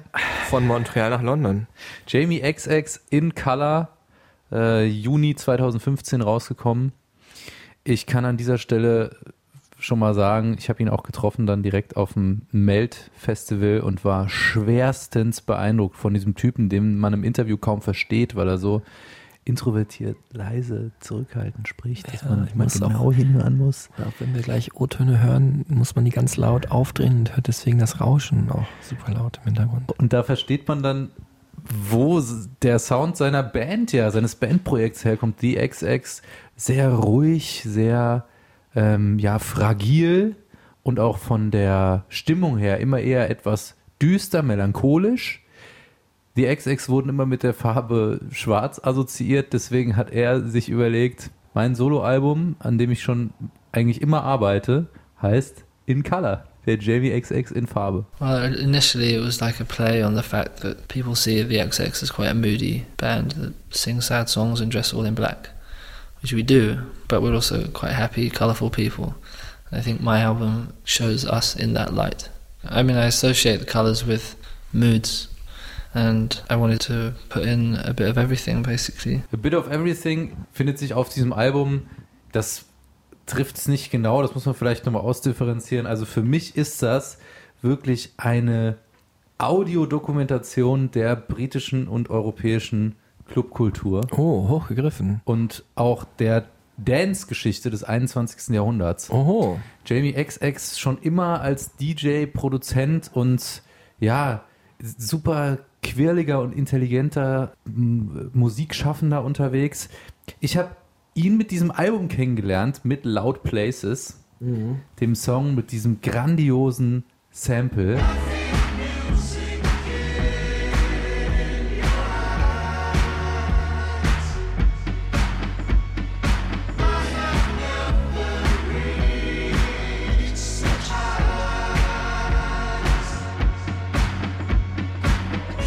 Aus Idris Muhammad.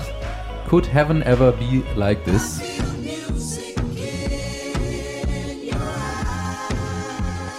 Shoutout an, an meine Kollegin Franziska Lisa, die unser Intro auch spricht, die mich damals so beeindruckt hat, als wir diesen Song das erste Mal abgehört haben.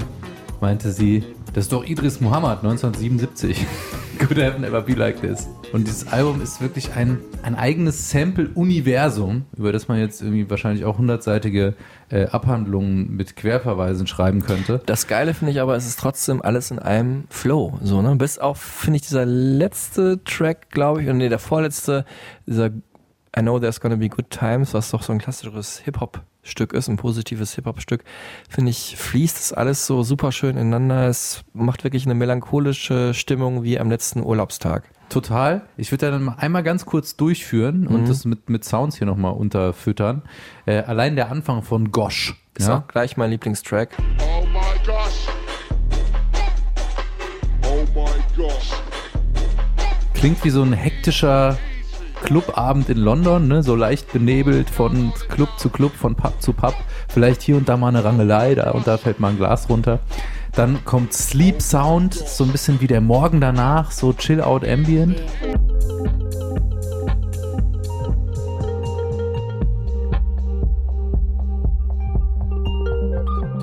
Gefolgt von Seesaw mit Romy aus der Band The XX.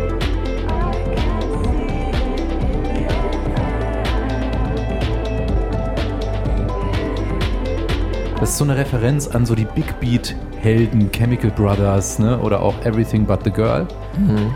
Klingt so ein bisschen nach 90er und alles immer so über allem liegt wie so eine Decke, aber auch immer so dieses melancholische, ne? Mhm. Was wir auch schon oft hatten. Und die ist aber für Jamie XX auch essentiell für Tanzmusik, weil Menschen ja auch oft tanzen gehen, weil sie traurig sind, um sich abzulenken. Deswegen hat Dance Music für ihn auch immer so eine traurige, ja, melancholische Komponente. I think everybody has those moments. I particularly like the contrast between, you know, like a sad song that people are still dancing to, and often times in clubs people are actually dancing because they're sad and they're looking for something to fill that space. So I like that melancholic side of dance music. Und dann Äh. kommt nämlich äh, mein anderer Favorit, Obvious, wahrscheinlich Obvious, also Obvious. das heißen, äh, dass mich einfach, und das finde ich auch ein Markenzeichen dieses Albums, sehr nach Karibik klingt und das finde ich super schön. Wir sind oft heute in der Karibik, fällt mir gerade auf. Die Steel Drum. Stimmt, und die hat er sehr früh entdeckt, bevor dann die ganzen Hip-Hop-Kollegen damit mehr gearbeitet haben. Zum Beispiel hat er auch Popcorn gefeatured schon in dem fantastischen Track I Know There's Gonna Be Good Times.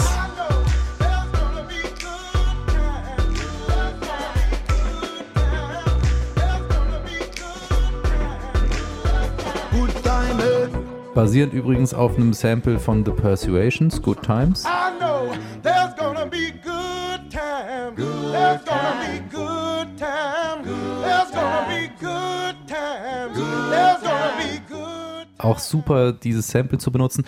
Popcorn, der dann äh, ein großer Dancehall-Künstler, der auch später dann von Drake oder den Gorillas gefeatured wurde. Also auch da war Jamie XX visionär.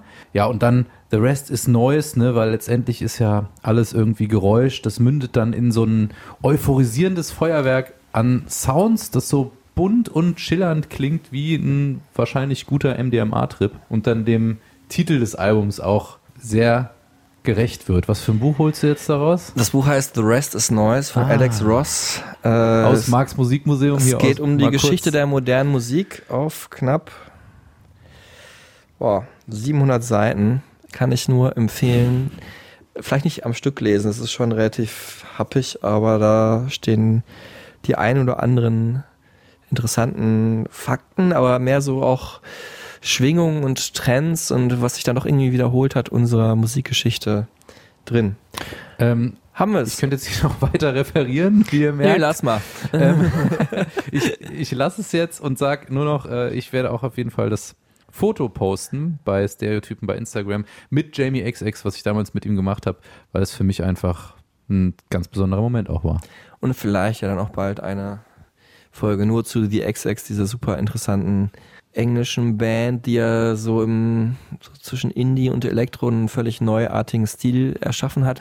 Es geht weiter aber in den Flieger von London zurück nach Kalifornien, allerdings ursprünglich mal, äh, wo der Künstler heute auch in LA wohnt, aber assoziiert mit San Francisco. Leicht verkatert, sitzen wir im Flieger. Boah, ging ein bisschen hin und her jetzt schon, auf jeden Fall. Ähm, ich überlege gerade, wo geht's denn noch hin? Ah, ich glaube, so weit sind die Reisen dann nicht mehr. Äh, es geht um Ty Siegel. Äh, kalifornischer Surf, Punk, Glam, Psychedelic, Rock'n'Roller. Vielleicht die überraschendste Platte, finde ich, jetzt für den Hörer auch in dieser ähm, Liste hier oder in dieser dieser Sammlung. Manipulator heißt das Album, um das es übrigens geht.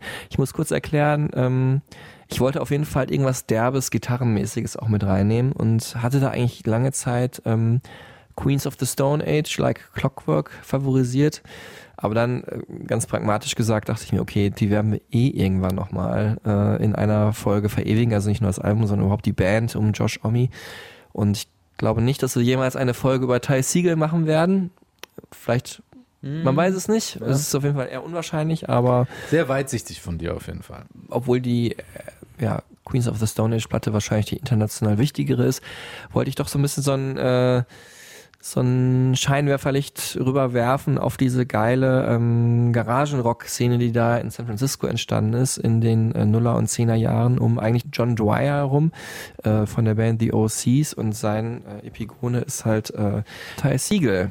that city has such a freak vibe, you know. Historically, it's it's a transient place, you know. It's rare to meet someone who's been born in San Francisco, you know, just like uh, most transient places, and that's what makes it cool. Is because ideas are constantly going in and out. People are coming in and out and leaving and staying only for a month, maybe five years, who knows? But it's it's a constant influx of people, and it's it keeps things moving really well. Ty Siegel, ganz junger Dude, überall Tattoos, eigentlich so ein Surferboy, der ein bisschen zu speckiges Gesicht hat, sieht aber trotzdem ziemlich gut aus, finde ich.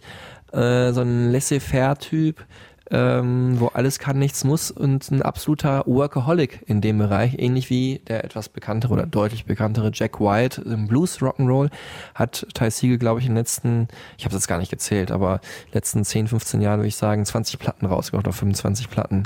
Also ein Buch mit sieben Siegeln. Nehme ich eben nicht, weil er so viel veröffentlicht. Es ist nämlich nicht so rar, von ihm Sachen zu finden, wie vielleicht von George Michael oder so.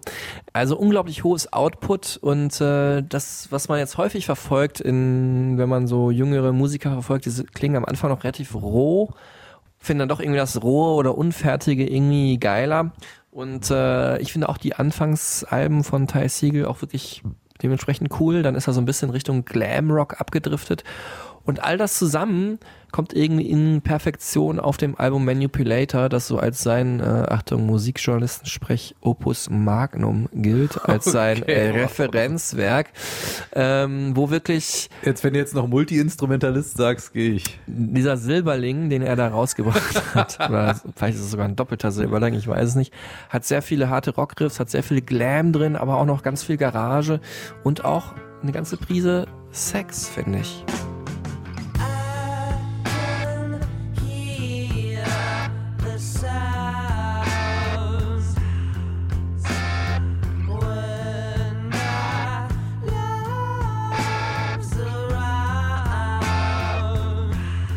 So ein bisschen Black Keys, oder? Ja, so ein bisschen Ziggy Stardust, David Bowie, würde ich eher sagen. Könnte eventuell heute auch nochmal eine Könnte Rolle auch nochmal eine spielen. Rolle spielen, eventuell.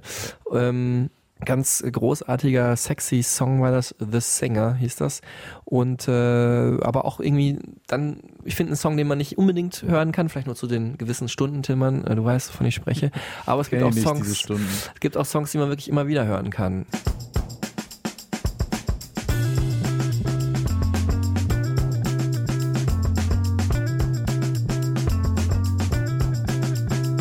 Das war Mr. Main, das äh, erinnerte mich dann schon fast so an so Musik zu Oceans 11 oder sowas. So Stimmt. David Holmes, Ja. Vibe hat das.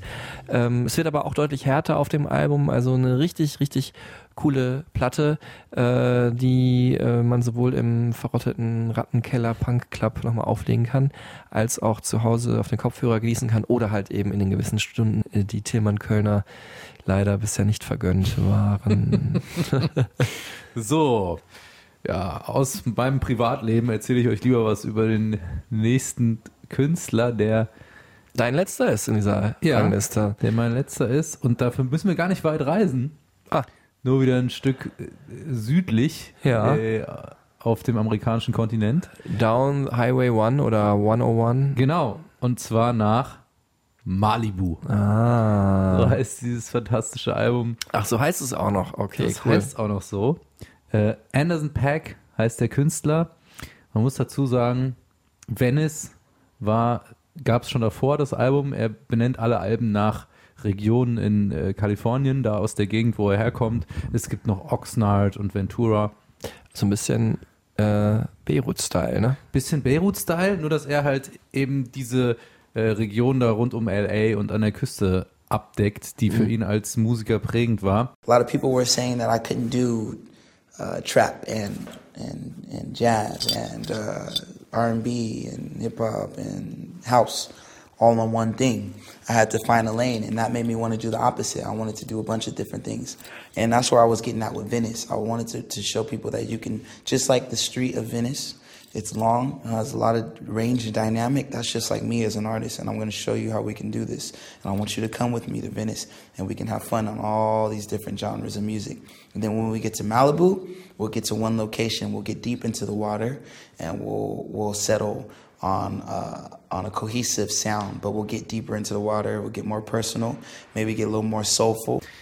Ich habe ihn kennengelernt mit Am I Wrong, der auch drauf ist auf diesem Album.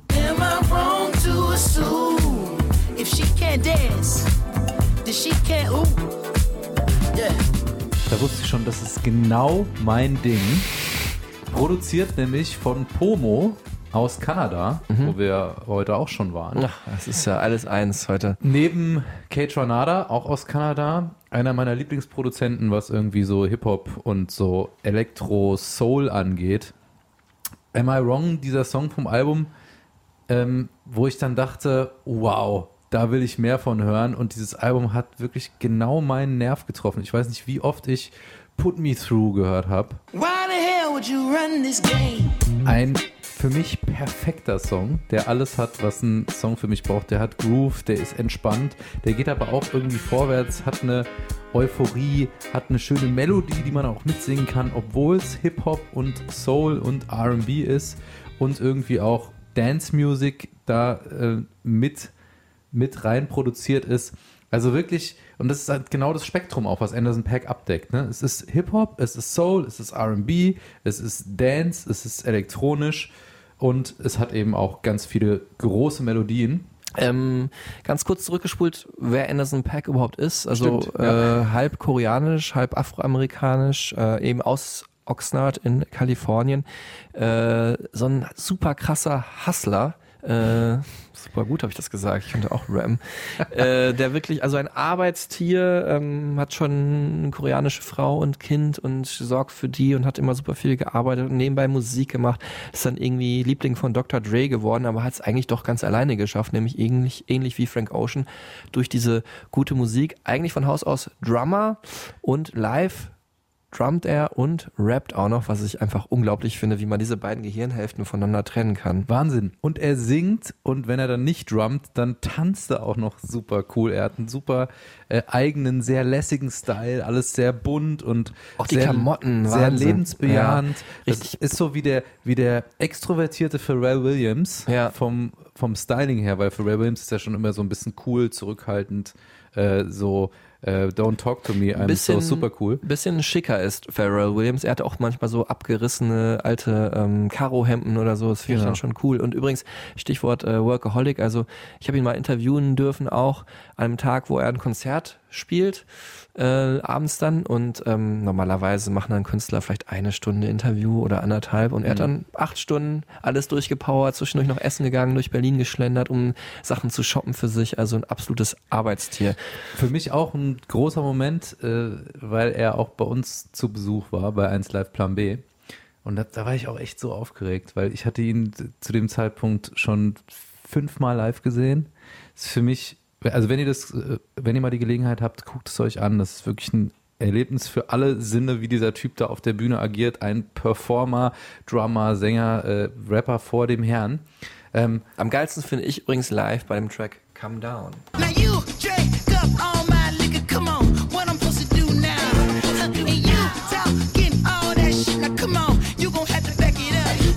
Da muss man direkt auch, finde ich, an so alte Funk-Klassiker denken, Ja, an stimmt. typischen 90er Hip-Hop und vor allem auch an The Roots, finde ich. Ne? Genau. Und weil hier witzigerweise auch die Madlib-Platte liegt, Ah. zufälligerweise. Bei mir. Madlib hat auch äh, mitproduziert auf diesem Album. Ähm, du hast jetzt gesagt, er hat das alles von alleine geschafft. Es gibt auch Leute, die sagen, richtig die Tür hat ihm geöffnet, dass er auf Compton, dem äh, Album von Ja. Dr. Dre, mit auf sechs Tracks vertreten war. Also da kriegst du natürlich schon ordentlichen, äh, da, da wirst du natürlich schon mal ordentlich angestrahlt, in, ins Spotlight gestellt ähm, für die Musikpresse und auch für die Hip-Hop-Welt. Aber er ist halt einfach wirklich ein, ein Künstler, der kein Dr. Dre brauchte, um, um groß zu werden. Mhm. Äh, für mich einer der wichtigsten überhaupt und äh, ich verschlinge alles, was von Anderson Pack kommt, mit allen Sinnen und großer Freude. Ist es äh, für mich auch so ein bisschen so dein archetypischer Künstler neben vielleicht Phoenix oder so, weil es so Genau. doch im Vergleich zu ähm, Kendrick Lamar und äh, Frank Ocean, die du ja auch beide sehr verehrst, noch so ein bisschen funkiger und spaßiger einfach ist. So, ne? Du bist ja auch ein Spaßvogel. So ein Ganz spaßiger Typ. nee, Kendrick- also positiver einfach, ne, würde ich sagen. Das ist wahrscheinlich das Ding. Kendrick Lamar, du hast es gerade erwähnt, ähm, der Song Tints mit den beiden zusammen ist für mich auch einer der absoluten All-Time-Favorites. Und da kommen halt die beiden Welten perfekt zusammen. Also Anderson Pack, thank you for being alive, ey. Thank you for having been alive. Es ist jetzt mit unserer letzten Platte hier im großen Abriss äh, die wichtigsten Alben des Jahrzehnts bei Stereotypen.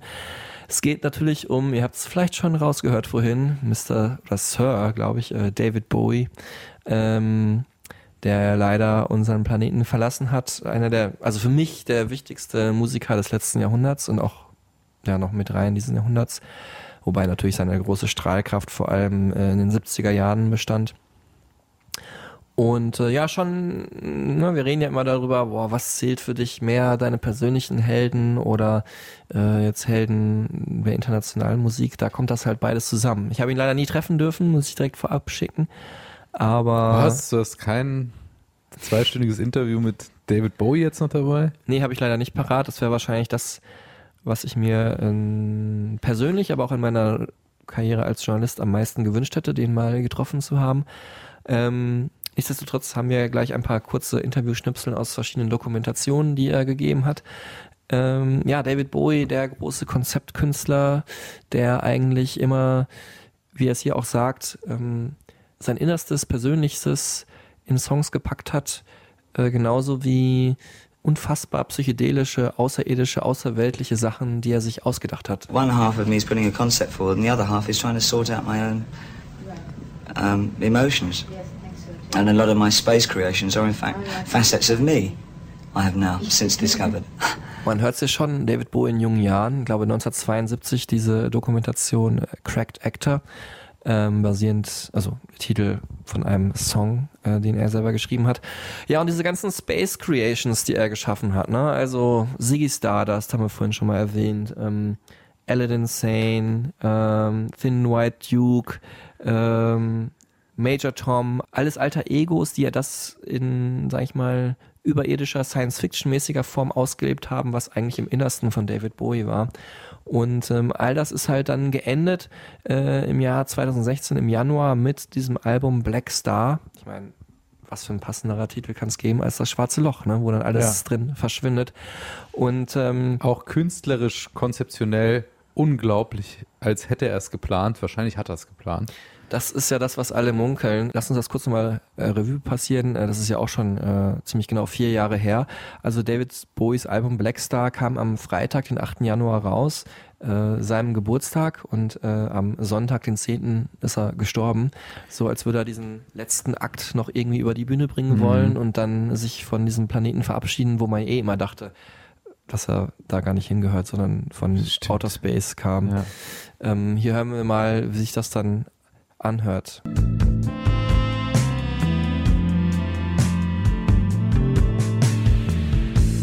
Look up here, I'm in heaven. Das dritte Mal heute Gänsehaut. Es ist schon fast nicht mehr zu ertragen, oder? Look up here, I'm in heaven. Und auch das Video dazu, wie er in diesem Bett liegt, mit diesen äh, verbundenen Augen. Ja. Äh, wie so ein. In so einem alten, runtergekommenen Haus, er Ja. mit schwarzem Kajalstift auch so, wenn, man, wenn er dann nochmal die Augenbinde abnimmt. Also super krass, super hart. Also man trauert durch diese Clips noch mehr um ihn. Man Mhm. hätte, also er macht es einem nicht leicht, weil er wirklich so diese Todesahnung ja hat. Er hatte, er ist an Krebs gestorben, wusste schon wahrscheinlich einige Monate vorher, dass er den Krebs nicht besiegen wird und hat das dann in seiner Kunst verarbeitet und uns praktisch hinterlassen und das auch in einer sehr außergewöhnlichen Form, finde ich.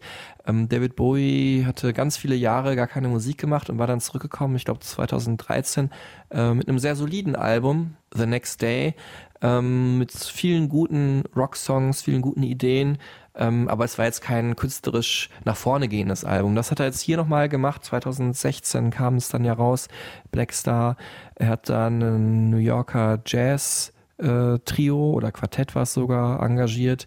Und er hat auch mal gesagt, nee, macht ihr mal, wie ihr wollt und ich lasse euch mal laufen. Und es sind wirklich sehr außergewöhnliche Songs entstanden, wie zum Beispiel der Titeltrack, der fast zehn Minuten lang ist. In the villa of all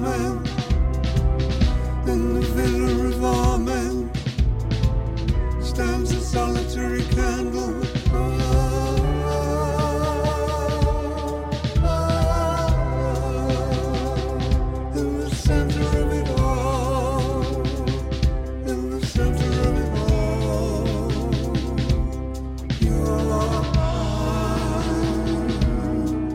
Er hat es dann aufgenommen in bei ihm um die Ecke im Magic Shop. Äh, wir befinden uns übrigens äh, in unserer letzten Station heute in New York. Das haben wir gerade vorhin gar nicht gesagt. New York. Äh, David Bowie ja eigentlich aus London, aber hat die letzten Jahre seines Lebens in Soho in New York verbracht. Und das Album da wirklich in unmittelbarer Nähe äh, seiner, seines Heims, seines Penthauses, seines doppelstöckigen Penthauses aufgenommen im ganz kleinen Studio im Magic Shop, ähm, den es auch heute gar nicht mehr gibt. Äh, das weiß ich so genau, weil ich diese Strecke auch mal abgelaufen bin als alter David Bowie-Nerd. Äh, da ist man wirklich in fünf Minuten von, äh, was ist das, Broadway Nummer, weiß ich nicht, 250 in der ja, in der Nebenstraße nebenan, wo dann halt der Magic Shop ist. Und ähm, ja, das hat mich mit ihm noch mehr verbunden gefühlt und äh, auch wenn ich es, muss ich ganz ehrlich sagen, musikalisch nicht so oft genießen kann, weil es einfach, man ist es nicht so eine Platte, die man einfach mal so auflegt, wie zum Beispiel die Anderson Pack Platte, die wir gerade hatten. Das stimmt. Also man muss, man ist dann wirklich krass reingezogen, auch es ist sehr quer musikalisch, nicht so einfach ähm, zugänglich. Da muss man sich Zeit für nehmen und äh, für mich hat es auch eine starke emotionale Bedeutung, der ich mich gar nicht immer hingeben will, muss ich sagen. Stimmt, wie auch so ein, so ein schwarzer Stern, der ja auch irgendwie Ecken hat und unbequem ist, ne? Mhm. den man sich aber irgendwie in dem Zusammenhang mal aussetzen muss, weil der Künstler eben so wahnsinnig wichtig ist. Ja, und wenn man sich dann drauf einlässt, eben auch super viel über ihn erfährt und das Gefühl hat, nochmal so in seine Seele reinschauen zu können. Ich bin damals auch für die Plattenfirma dann äh, in die David Bowie ähm, Gedenkfeier, äh, zu der David Bowie Gedenkfeier nach äh, Berlin gefahren. Er hat ja in den Hansa Studios da sein, eins seiner besten Alben oder seinen vielleicht berühmtesten Song, oder seinen schönsten Song Heroes aufgenommen im Hansa Studio in Berlin und äh, da gab es dann so eine kleine Gedenkfeier mit Wegbegleitern von früher, die wir filmisch begleitet haben. Das war für mich so ein ganzes Wochenende der oder ganze Woche der Traurigkeit irgendwie, muss ich sagen. Und ähm, ja, David Bowie verschwunden im schwarzen Loch vielleicht, wenn man Blackstar auch so übersetzen ähm, könnte. Ne, Ein Stern, der erloschen ist, aber der dann doch vielleicht irgendwie oben am Himmelszelt ist, äh, am im Look Up Here, I'm in Heaven und äh, zumindest aber seinen Einfluss auf der Erde hat geltend machen können. Ich meine, die Popmusik, die wir heute haben, die ist mitgeprägt worden, was Konzeption angeht, was äh, Radikalität angeht, was äh, Zusammenfügen von alten anderen Kunsten verschiedener Disziplinen angeht von äh, David Bowie. so much more music. There's so much more visual and tactile things. I think it's always been like that over here. My need for the arts is changing, really, in my. Well, it could only change in my own lifetime, couldn't it? It's the only lifetime I'm aware of. Da könnte man jetzt eigentlich schon sagen, schönes Schlusswort, Marc, aber ich sehe dir an, du hast da noch was zu David Bowie. Du gibst dich noch Genau. nicht zufrieden. Äh, liebe äh, des Englischen mächtige deutschen Journalisten, die damals Artikel geschrieben haben über dieses finale Album, dass es halt ein Zeichen gewesen wäre, ähm, die vor allem im Musikexpress habe ich gelesen, habe mich damals, glaube ich, zehnmal drüber aufgeregt, ich als alter Nerd, ähm, den letzten Song, den David Bowie jemals veröffentlicht hat, oder zumindest innerhalb dieses Albums veröffentlicht hat, ähm, zitiert haben mit I can give everything away. Ähm, das heißt, ähm, äh, die haben immer gesagt, ja, er konnte noch nicht alles weggeben, er hat noch nicht alles gegeben. Nein, Leute, I can give everything away heißt vorrangig, ich kann nicht alle Tricks verraten. Und ich finde, das ist das viel schönere Abschlussstatement, Mhm. dass man nämlich nicht weiß, ähm, wie hat er eigentlich das alles gemacht und war das vielleicht inszeniert sogar schon, dass er wusste, ich werde bald nach der Albumveröffentlichung sterben und auch die ganzen Sachen, die er früher gemacht hat, ne, ist er von Outer Space, hat immer mit diesem Klischee gespielt und so weiter. Das finde ich, äh, wird großartig in diesem allerletzten Song gesagt. everything.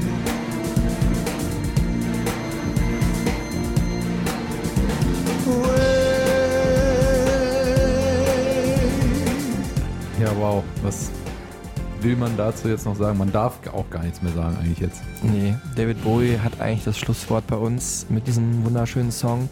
Ähm, aber es ging natürlich nicht nur um ihn heute. Wir haben euch neun weitere und eigentlich davor auch nochmal bestimmt 15 weitere Platten hier kurz, ganz kurz vorgestellt oder zumindest ein bisschen länger vorgestellt. Ich hoffe, ihr hattet Spaß. Findet ihr äh, nochmal mit den für uns wichtigsten Songs in der Stereotypen Super Tunes Dekade AD Playlist mit vielleicht, weiß nicht wie viele, 20, 30, 40 Songs. Vielleicht auch 50, 60, 70. Der letzten zehn Jahre. Und äh, damit machen wir dann auch machen wir dann auch das Kapitel 2019 mal zu. Mhm. Freuen uns auf 2020. Freuen uns auf ein ganz neues Jahrzehnt und äh, haben da auf jeden Fall Bock drauf, weitere interessante, vielleicht für euch interessante Folgen zu liefern.